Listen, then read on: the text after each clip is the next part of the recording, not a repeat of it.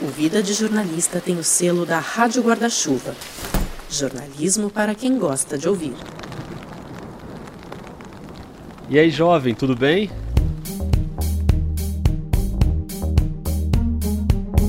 Eu sou o Rodrigo Alves, estou de volta, mas essa ainda não é a terceira temporada do Vida. Essa aí vai chegar em março, pode ser dia 1, pode ser dia 15, pode ser dia 31, em algum ponto de março. Hoje eu tô aqui para te entregar três mini episódios que não são do Vida, mas são porque foram produzidos durante a oficina de narrativa em áudio do Vida. Em cada turma, a gente produz juntos um episódio, passando por todas as etapas de produção durante as aulas. A gente entrevista alguém da turma, a gente faz o roteiro, a gente escolhe alguém para apresentar, a gente grava a locução durante as aulas, edita, tudo durante as aulas. E o resultado você vai ouvir agora: os três mini episódios das três turmas de janeiro. Em novembro teve também, eu já publiquei aqui no Vida os episódios de novembro. E se você quiser passar passar por essa experiência de fazer o episódio junto e ainda conversar bastante sobre produção de podcast narrativo e jornalístico, já tem uma lista de espera para as turmas de março. Você manda um e-mail para podcastvidadejornalista@gmail.com e eu entro em contato contigo passando as informações ali sobre a inscrição, beleza? Só para te lembrar, eu acabo de sair do esporte da Globo depois de 15 anos e agora eu passo a me dedicar 100% ao Vida e aos podcasts, então ganha muito mais importância a campanha de financiamento online. Já falei dela aqui várias vezes. Se você gosta do Vida e tem condição de contribuir mensalmente com o projeto, com 5 reais, 10 reais, 20 reais, 50 reais, o que você puder, tem vários planos. É só buscar por Vida de Jornalista no PicPay, no aplicativo, ou no Catarse. O Vida já tem mais de 100 apoiadores. Agradeço demais a cada um. Bom, vamos para oficina. Em janeiro teve episódio sobre as aventuras de um grupo de pagode em Nova Friburgo, no Rio. Teve episódio sobre os bastidores de uma viagem histórica para a Amazônia. E esse primeiro que eu vou te mostrar agora, da turma das terças-feiras, é sobre andanças pelo sertão e a visão estigmatizada sobre o Nordeste. Esse tem 12 minutinhos e começa agora.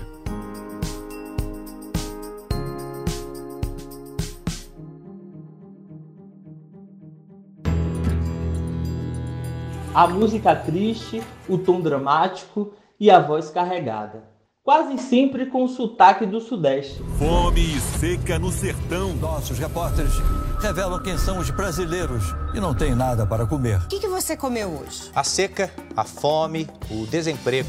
Uma realidade que afeta quem vive no sertão do Nordeste. Galhos secos árvores mortas. Nem a caatinga tem resistido a tamanha estiagem. Esse casebre feito de barro, primitivo, é chamado aqui em Abaré, no sertão da Bahia, de escola. No sul do Ceará, plantas insistem em sobreviver mesmo com a falta d'água. A falta de água e a perda na produção de alimentos são apenas os efeitos mais visíveis da longa seca na região Nordeste. Você não pode perder as misérias da estrada da fome.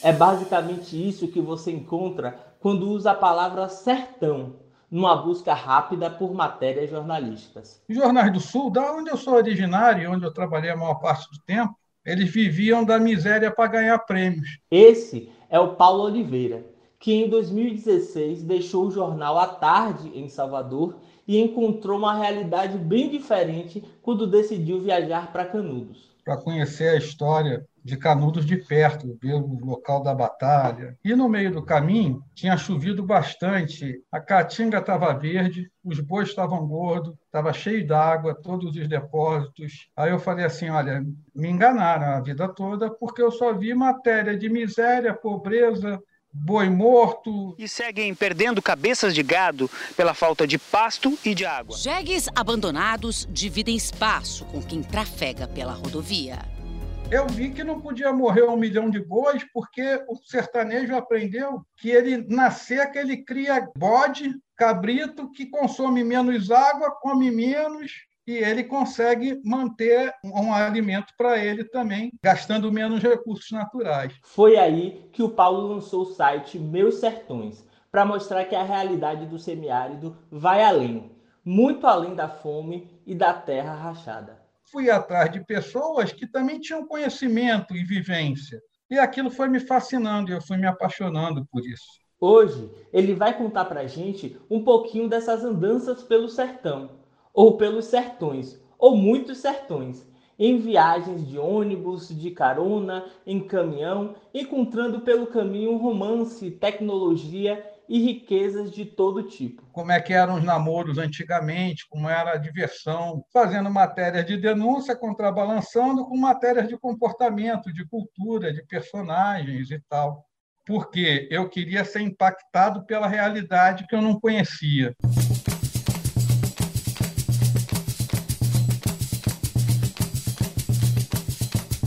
Vamos pra lá, vamos pra cá e não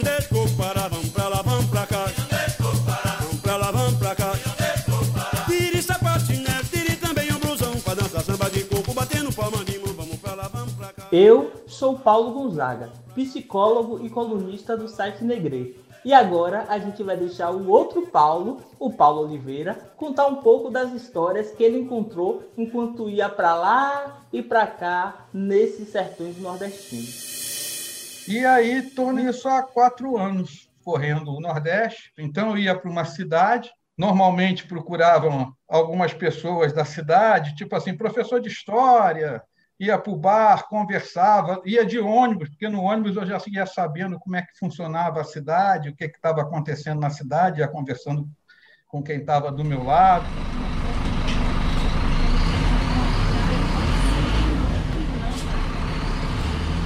Esses ônibus que saem de Salvador para o interior, mais longínquo, eles, eles saem como ônibus interurbano, mas eles vão chegando em algumas áreas, eles vão virando van, vão virando charrete, porque vai mudando o passageiro que eles transportam. Então, tudo isso era informação. A primeira vez que eu viajei de ônibus, acho que foi para Canudos, eu peguei um ônibus que a primeira poltrona, o número dela era 45. A gente está na primeira poltrona, a gente fica vendo a estrada ali.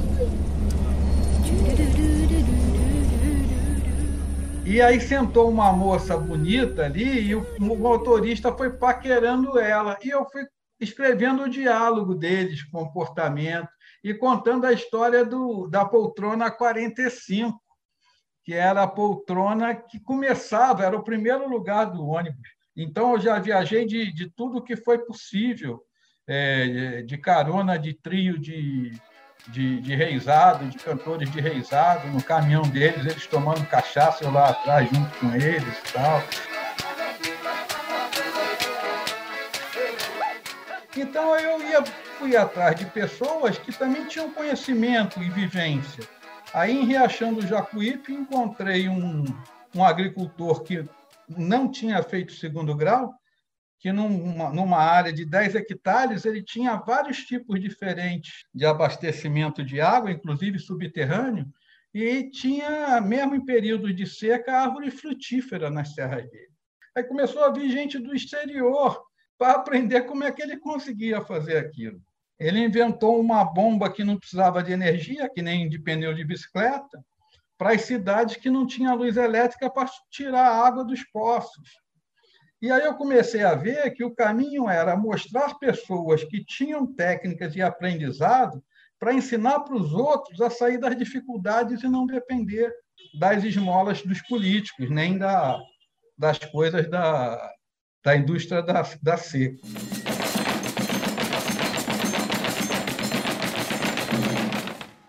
Há uns dois anos eu fui a Santa Brígida, uma cidade que foi, que era, foi desenvolvida a partir da chegada de um beato chamado Pedro Batista, que já, que já estava morto há, há muitos anos, quando eu fui para lá.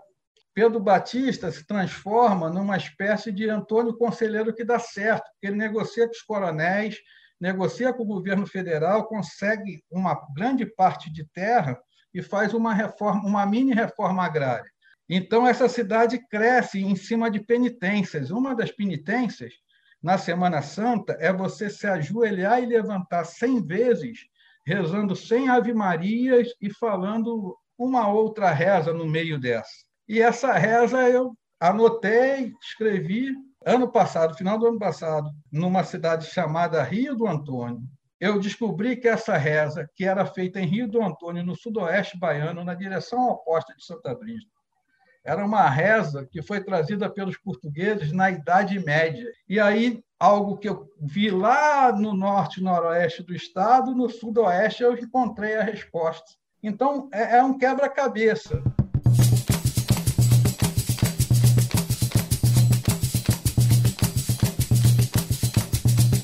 Pra lá, vamos pra cá e não deixa o parar. Vamos pra lá, vamos pra cá.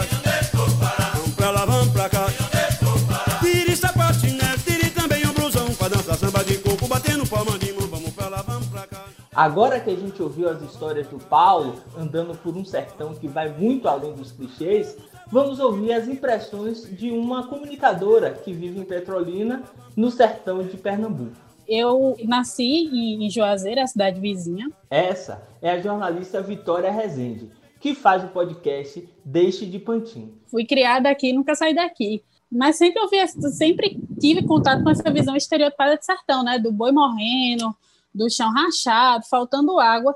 E na minha cabeça de criança, era uma coisa que eu não entendia como podia acontecer, porque tem um rio que corta a minha cidade. Então, água, por exemplo, nunca foi um problema. Vamos trazer para a conversa o Alisson Chaves, comunicador popular em Tabueiro do Norte, no Ceará. A gente está no semiárido mais chuvoso do mundo, então o problema não é água, não é falta de água, o problema é falta de justiça, né? A gente tem água aqui. Eu só vim ter acesso a esse tipo de discussão sobre essa questão de que no sertão não, não falta água, né? De, de que falta justiça dentro da universidade, porque até então o próprio telejornal aqui, o telejornal local, às vezes vai, vai abordar, vai fazer alguma matéria sobre essas questões e vai falar de seca, e aí começa, mostra o chão rachado, e aí você para e você pensa poderia ser um, um jornal do Sudeste, poderia ser um jornal de São Paulo, Rio de Janeiro, mas é um jornal que é produzido aqui, então não tem nem como dizer que a pessoa não entende, não sabe como é. Vitória falou dessa visão de que você vê no próprio noticiário daqui na TV uma coisa que não condiz com a sua realidade.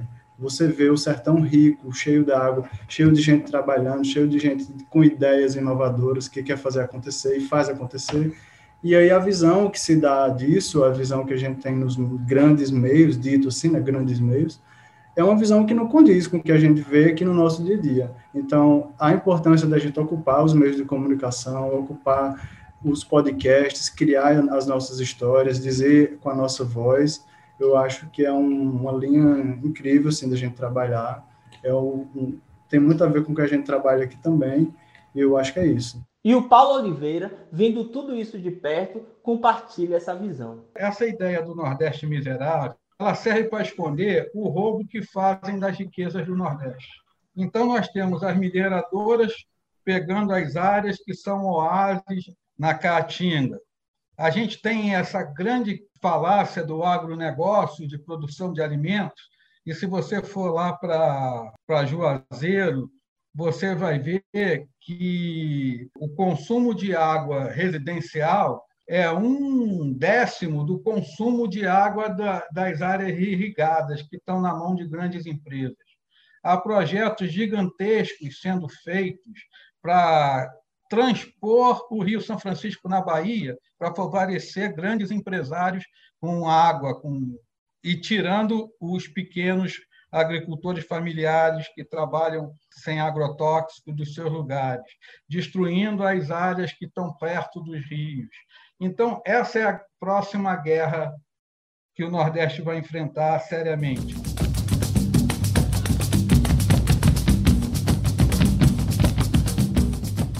Se você quiser ver as reportagens que o Paulo tem produzido ao longo desses anos, é só acessar o site meussertões.com.br. O roteiro desse episódio foi feito por Patrícia Rodrigues, Gabriela Lima e Rodrigo Alves a partir dos debates durante a oficina de narrativa em áudio do Vida de Jornalista. Você ouviu aqui três sambas de coco, dos grupos Trupé, Amaro Branco e Raízes de Arco Verde, além do reizado do trio de caretas do Boi Canário. Eu sou Paulo Gonzaga, obrigado e até mais.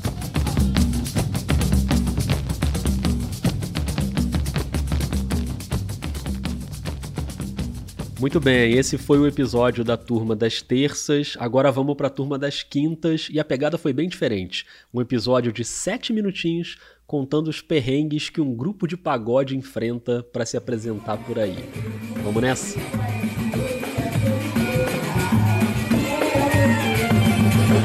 Saudade de aglomerar ouvindo um samba no barzinho, né? Mas você já parou pra pensar como é a rotina daqueles músicos? É engraçado porque a gente se mete em situações que é inimaginável. Lugares que a gente vai tocar que tipo, tem que passar por trilha, tem que passar por dentro de, de ponte, assim, em rio. Esse é o Caio Flores Navega, percussionista de um grupo de pagode na região serrana do Rio de Janeiro. Nós somos de Nova Friburgo e o nome da nossa banda é Rateio de Breja. Nós somos ritmistas de escola de samba, a gente toca em bateria de escola de samba mas a gente sempre foi muito apaixonado por percussão, todos nós. Eu toco repique de mão. Você não tá vendo Caio, mas pelo sotaque carioca já dá para imaginar. Ele tem um sorriso fácil, uma barba pintada de rosa. É, é mais fácil a galera me reconhecer atualmente pela barba rosa do que pelo grupo. E modéstia à parte, eu fiquei lindão, eu gostei muito, entendeu? Entendi. Mas o nosso assunto aqui não é a barba colorida. O que a gente quer saber é das aventuras que os músicos enfrentam para se apresentar por aí. Aqui é muito, tipo, mata fechada, ponte, várias vezes carro atola na rua. Tem uma ponte de madeira e não tem aquelas divisórias assim, é só a ponte para você passar em cima e se por acaso seu carro derrapar, você jogar o volante pro lado, já era, você vai cair dentro da água. Calma, segura esse carro aí. Essa é só uma das histórias que a gente vai ouvir hoje. E olha, já adianto que esse perrengue da ponte ainda vai ganhar um toque meio sobrenatural aí. A gente vai para dentro e seja o que Deus quiser. Vai na fé de Papai do Céu e vamos embora. Vale tudo pela música, né? E claro, por aquele pagamento que vai pingar, né, Caio? Pagamento? Eu não conheço. Vixe, ok. Daqui a pouco a gente fala sobre isso. Bora para as histórias?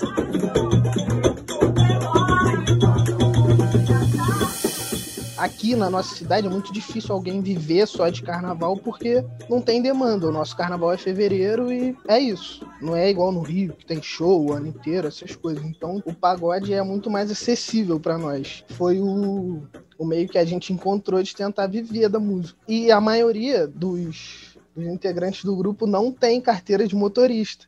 Então, tipo assim, o que tem leva todo mundo. E já teve caso de, tipo, a gente tá saindo do show, tá sete pessoas dentro de um polo, sete, oito. Gente na mala, gente no colo, gente no banco de trás. E a polícia parar a gente. Aí, tipo, começou a sair todo mundo. E o policial, pô, foi muito respeitoso na abordagem e falou assim: Que isso? É um carro de palhaço? Não para de sair gente daí. Porque, tipo, tinha uns sete pessoas, tinha gente saindo até da mala. Eles viram que a gente estava que a gente estava tocando, porque a gente tinha alguns instrumentos, não estavam todos, mas tinham alguns e a gente estava descendo. A abordagem foi cômica, eles não foram grossos em momento nenhum, não foram grosseiros, não foram invasivos. Quando a gente falou que estava tocando, eles começaram a chamar a gente de músico falava qualquer coisa falava, né? Não músico. Eles botaram pilha, mas não foram, graças a Deus, eles foram respeitosos com a gente e não aconteceu nada demais. Foi engraçado. A gente tava doido pra ir embora. o lugar que a gente foi tocar, o nome, olha o nome, é Toca da Onça. Lá não tem onça, graças a Deus, mas o nome é esse. É muito difícil de chegar lá.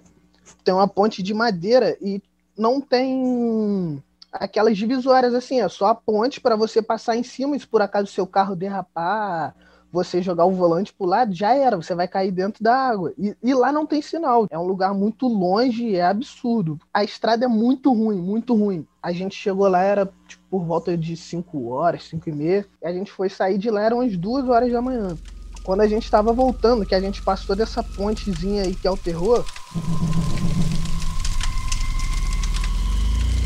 tinha um carro parado, tinha um homem, uma mulher e uma criança, tipo, muito cena de filme de terror. A gente parou assim para ajudar porque o carro tava tipo parado na ladeira, mano. Aí a gente foi, tipo, ver se precisava empurrar, se precisava da chupeta, bateria, alguma coisa. O carro Pra você ter noção, o carro foi numa estrada dessa e o carro só pegava uma marcha. O carro só andava de segunda, o carro não fazia mais nada. E a gente ficou lá até a galera sair, porque o cara é. O cara pra pilotar um carro, um carro desse é tipo Ayrton Senna mesmo, porque o cara é hardcore, porque a estrada era difícil para carro 4x4, imagina pro carro que só pega segunda e ré. Mas foi o lugar mais inusitado que a gente tocou. Boa, Kai, adorei as aventuras. Mas agora me explica uma coisa. Mesmo passando por todos esses perrengues, que história é aquela do pagamento? Pagamento? Não conheço. Pois é, conta isso direito. É, o que acontece, por exemplo, como a gente é um grupo novo e a gente está se estruturando. Tipo, a gente recebe o pagamento em dinheiro, mas não é sempre que o dinheiro vai para nossa mão, porque como a gente é um grupo novo e a gente tá começando nós por nós, tipo, a gente tem que comprar microfone, a gente tem que comprar pedestal, a gente tem que comprar equipamento de som, que é muito caro, porque a maioria dos lugares não, não tem som. Quem faz festa geralmente é quem leva o som. E já rolou calote? Eu nunca passei por perrengue da galera não pagar, não. Só que a maioria da, dos donos de bares, casas de festas, eles gostam de tirar uma vantagem. Quando eles veem que a entrada não tá tão tão lucrativa, geralmente a entrada é do grupo que está tocando. Óbvio que o bar dá muito mais dinheiro. Às vezes eles dão uma parte do bar e uma parte da entrada, às vezes é só a entrada. Então, quando não é acordado um valor fixo, vai muito do que o seu grupo consegue arrecadar para casa, entendeu? A gente fica com uma porcentagem do que a casa ganha. O pagamento é assim. E assim o Caio vai tentando viver da música. Pagode comendo quente o tempo todo.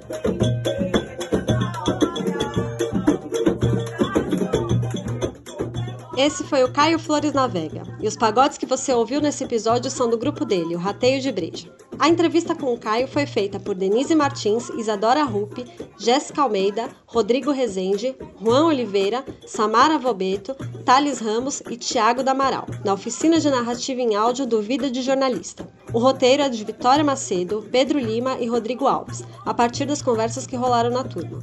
Eu sou a Letícia Naísa, apresentadora deste episódio. Muito obrigada e até a próxima!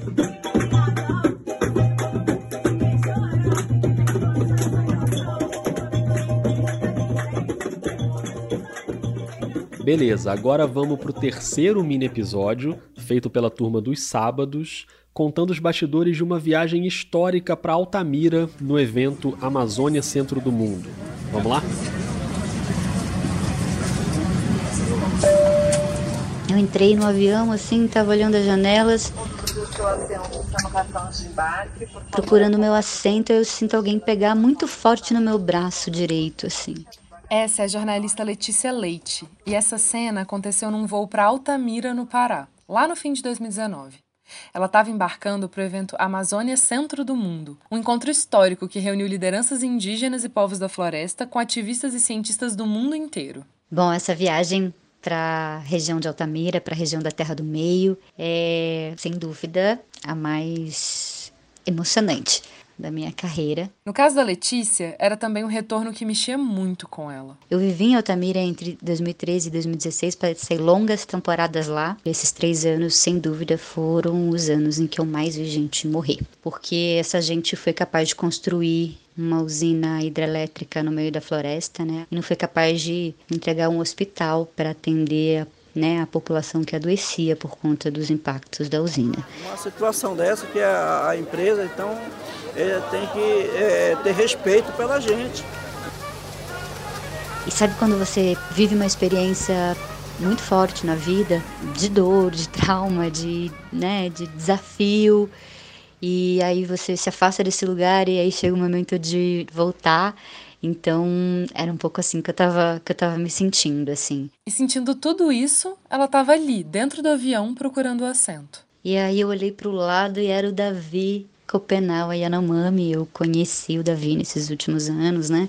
E aí eu fiquei super emocionada, né? Davi, esse xamã, essa liderança é, espiritual, esse cara que segura o céu. Por causa da nossa, nossa terra, por causa do nosso povo, por causa dos nossos nossos filhos, nossa língua, nosso costume, a nossa festa, dança. Já tive a oportunidade de ir na casa dele, na terra indígena Yanomami, e ele me reconheceu e pegou no meu braço firme e falou assim para mim: Olha, agora a gente está indo lá mais perto do céu e você vai poder ver tudo lá de cima e pensar melhor. E eu tô aqui. Hoje, quem tá aqui é a Letícia e ela vai levar a gente pro coração da Amazônia.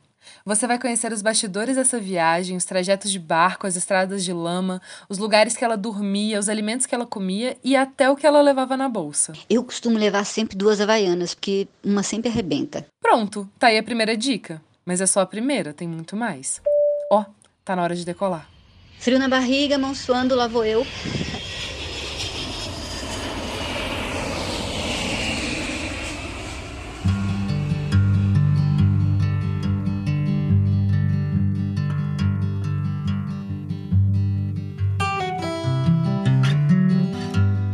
Vocês pediram aí também para eu detalhar um pouco o trajeto até chegar lá, né? Então, peguei três aviões, barco, né, ônibus, um trecho longo de ônibus numa lamaceira só, assim, o, o ônibus atolou muitas vezes, empurrar ônibus, andar trechos de lama na estrada a pé, chuva.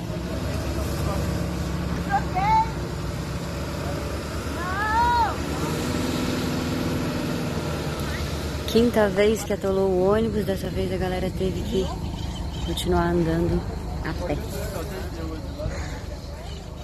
Longos trajetos de barco, chuva forte dentro do barco, sol forte. Ai Deus, cansei. Já cansou, Nai? A gente está aqui na reserva extrativista do Iriri, no Rio Novo.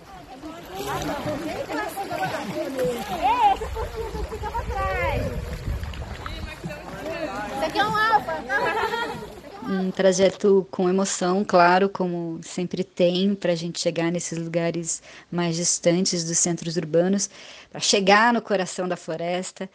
Mas nada se compara ao que, que as ativistas climáticas lá da Europa, a Nuna e a Adelaide, que simplesmente vieram de barco à vela. Viajaram semanas e semanas de barco à vela lá da Europa até o coração da Amazônia lá e foi muito emocionante acompanhar a chegada delas na Resex depois de passar muitas semanas no barco. É, um movimento né, simbólico de não gerar é, carbono, né? Essa grande batalha civilizatória do momento. E foi um alvoroço só, porque todo mundo queria saber como foi a viagem, quando elas chegaram foi uma emoção muito grande delas terem conseguido, né? Enfim, foi um momento super especial também.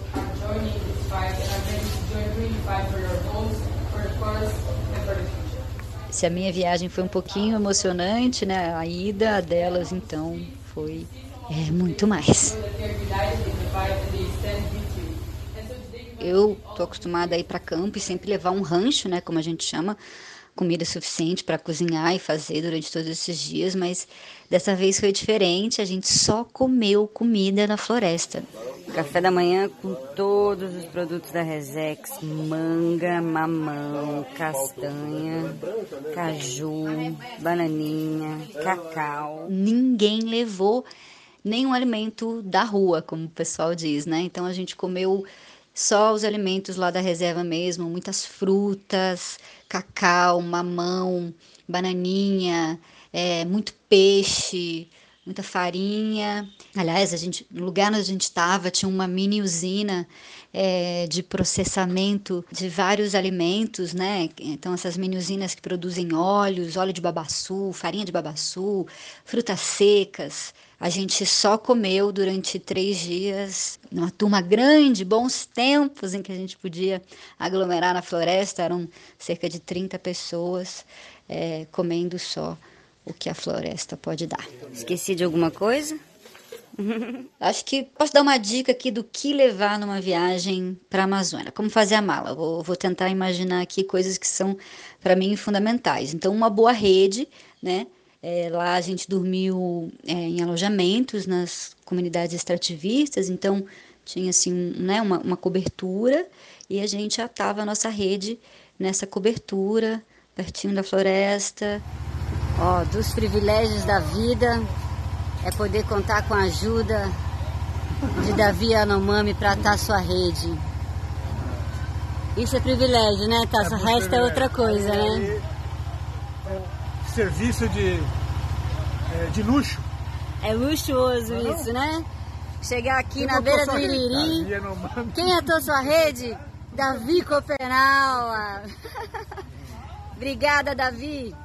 Então, uma boa rede com mosquiteiro, né? Mosquiteiro, então pode ter muito inseto, aranha, etc. Então, muito importante ter um bom mosquiteiro que não esteja rasgado para proteger aí os bichinhos que estão lá na Amazônia, na casinha deles. Saco de dormir, porque né, faz muito calor de dia, mas também à noite a temperatura por conta da floresta, da umidade cai muito, então saco de dormir essencial é, repelente fundamental, protetor solar muito, porque muitas horas de voadeira no sol.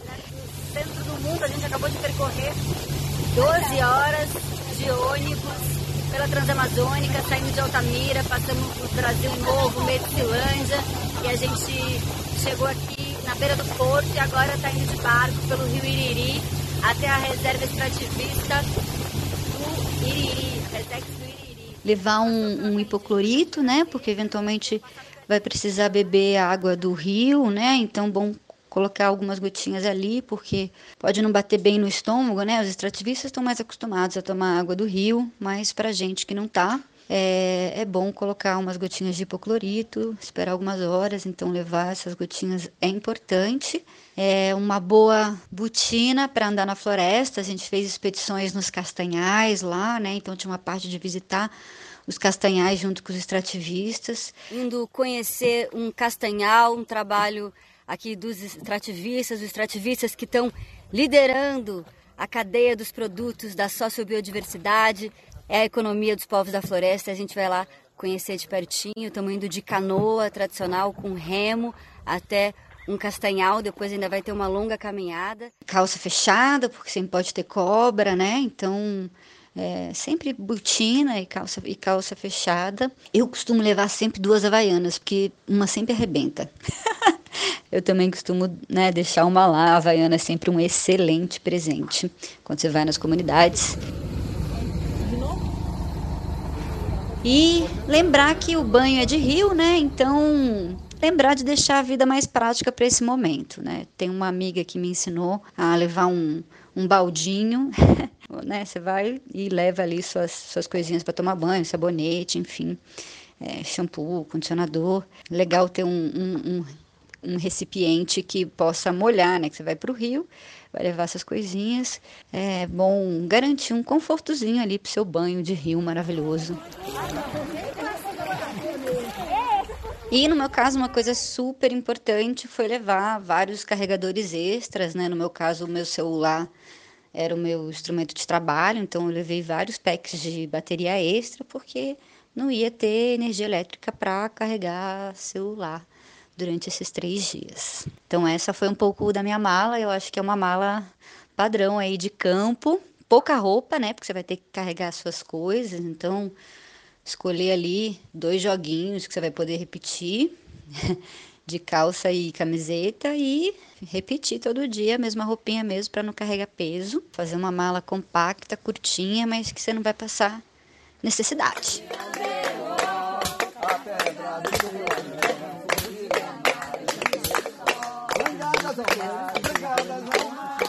Agora que você já ouviu os bastidores da viagem, a gente vai saber da Letícia o que ela guardou dessa experiência e quais foram os efeitos desse encontro na luta para salvar a Amazônia. Eu acho que a potência desse evento é, é juntar pessoas que não se encontrariam de outra maneira, né? Então, cientistas, intelectuais da floresta, ativistas climáticos lá da Europa, ribeirinhos, quilombolas, têm aí em comum a vontade de salvar a Amazônia e, e aí salvar a nós mesmos, né? O resultado de tudo isso, é claro que é essas pessoas conversando mais a partir disso, né? Os em grupos virtuais a partir desse dia tiveram dezenas de, de reportagens nacionais, internacionais, muita visibilidade desse encontro, né? Dessa forma de fazer, de reunir as pessoas de forma inédita, né? Sem contar que esse diálogo acabou gerando outros movimentos. Acho que um desdobramento muito legal desse movimento dessas pessoas foi o movimento Liberte o Futuro, que são encontros online, tem as páginas para todo mundo seguir, onde as pessoas vão lá dizer é, o que estão fazendo para libertar o futuro, né? Liberte o futuro. Liberte o futuro. Junte-se ao movimento de libertação do futuro. O desafio era começar a libertar o futuro justamente no momento em que todo mundo estava aprisionado em casa numa pandemia que limitou muitos encontros um isolamento onde as pessoas não puderam mais fazer isso e por outro lado também buscaram fazer isso de forma remota, um investimento da sociedade civil mesmo, com apoio da sociedade civil das associações de levar a internet para esses territórios. Então, muitas das pessoas passaram a estar conectadas né, a partir da pandemia e se conectaram a essas pessoas que estavam nesse encontro. A Letícia era uma dessas pessoas lá no coração da Amazônia, e nesse episódio a gente foi para lá junto com ela. Ficou claro o tamanho do impacto de uma experiência que ela nunca mais vai esquecer. É, e o impacto também para cada uma dessas pessoas que vive essa experiência de poder ouvir é, Davi, né, falando, poder acompanhar um ritual. O evento teve um momento de plantio para compensar o carbono da viagem. Então a gente plantou com a muvuca, que é uma muvuca preparada com sementes da rede de sementes do Xingu, que é uma rede aí de coletores de semente de indígenas, populações tradicionais. É, e a gente plantou a muvuca lá, tanto na Resex, como também a gente fez um plantio de mudas muito bonito em frente à FUNAI, lá em Altamira. Uma coisa que eu não tinha feito nesses três anos em Altamira foi plantar uma árvore. Então, plantei muitas nessa viagem e foi muito legal plantar árvores com essa galera toda. Eu sei que para muita gente essa coisa de plantar e abraçar árvore é uma coisa de ambientalista, é coisa chato, mas é, é, é, a compensação do carbono numa viagem como essa, tratando do clima, é, é algo bastante simbólico e importante. E plantar uma árvore é algo muito bonito. Todo mundo deveria fazer e plantar árvores nos lugares que a gente ama, tem uma relação de afeto ainda mais especial. Cada pessoa que participa de um encontro como esse volta diferente, com mais sagacidade e vontade de fazer alguma coisa nesse momento difícil que a gente está vivendo.